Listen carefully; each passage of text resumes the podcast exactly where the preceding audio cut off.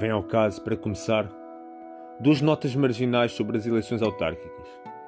O Partido Social Democrata, PSD, escolheu para candidata à autarquia da Amadora Susana Garcia, advogada que se popularizou como comentadora na TVI, não resistindo à deriva populista do ar dos tempos. Por seu turno, o PCP, Partido Comunista Português, insiste em esgotar a imagem de João Ferreira, fazendo deste um candidato a tudo mostrando que a lógica unipessoal ainda permanece como dogma partidário. Vem ao caso, também, a entrevista da Ministra das Finanças sueca ao Jornal Público. Nessa entrevista, da qual se destaca a afirmação de que, estando um português ao lado de um sueco no hospital em Portugal, o português terá pago impostos pelos dois, embora ambos gozem da mesma prestação de cuidados médicos. Estranha a ministra que em Portugal não decorra daí uma comoção popular. Estranha, porque, apesar de conhecer as praias, os vinhos, o fado e os elementos turísticos nacionais, desconhece a personalidade de um povo que se revolta pouco, a não ser incitado por movimentos políticos populistas, para os quais o tema se revela necessariamente enviesado. Ora, é aqui que a questão se torna particularmente interessante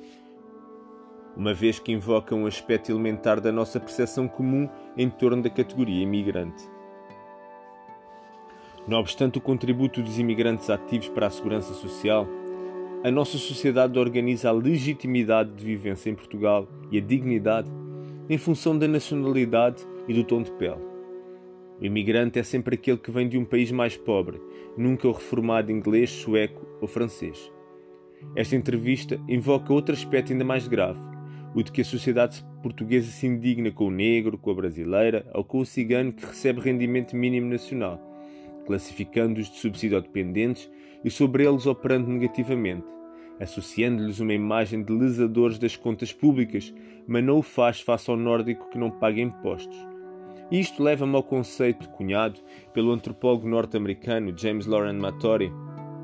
de Ethnological Schadenfreude, isto é, uma satisfação que se retira do ato de estigmatizar os percebidos como inferiores e que é usada como recurso para legitimar a participação ou pertença no grupo dos superiores. Trata-se de um comportamento típico de pessoas em situação de vulnerabilidade e que por tal estão ansiosas por ascender na escala social, reconhecendo que para tal precisam de um alvo mais estigmatizável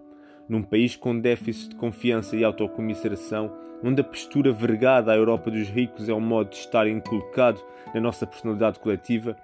a imigração de povos economicamente mais fragilizados permite subir-lhes nos ombros para legitimar a sua participação, a nossa participação enquanto povo, no Fórum dos Aceitáveis.